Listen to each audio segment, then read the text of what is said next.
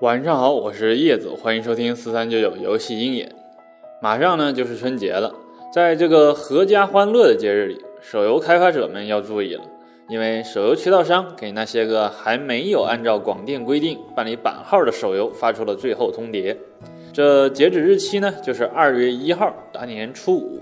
在咱们中国的传统上啊，大年初五是迎财神的日子。对于开发者来说，如果还没有按规定办好版号的话，那财神可就再也来不了了呀。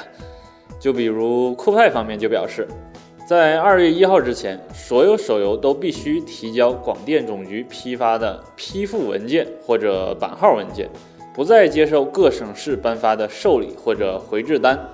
如果没有提交版号，一律下架。根据广电目前发出的审核名单来看，只有几千款手游通过了审批。也许是因为十二月三十一号到期之后啊，各个渠道并没有下架那些没有版号的手游，导致呢很多人认为广电只是闹着玩而已。看来广电这是真的怒了呀！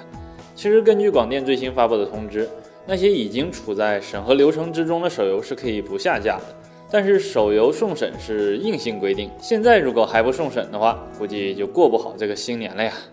好了，说完版号的事儿，我们接着来聊聊去年闹得沸沸扬扬的三星 Note 7。爆炸事件。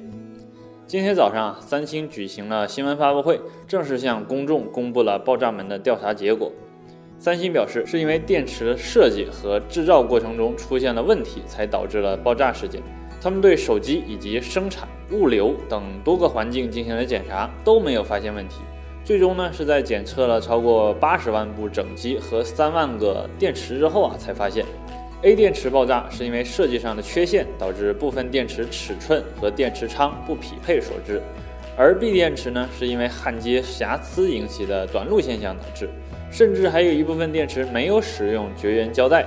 很明显啊，三星这是将错误推到第三方制造厂啊，而且三星还针对为何首批召回名单中没有中国的问题做出了回应。三星方面表示。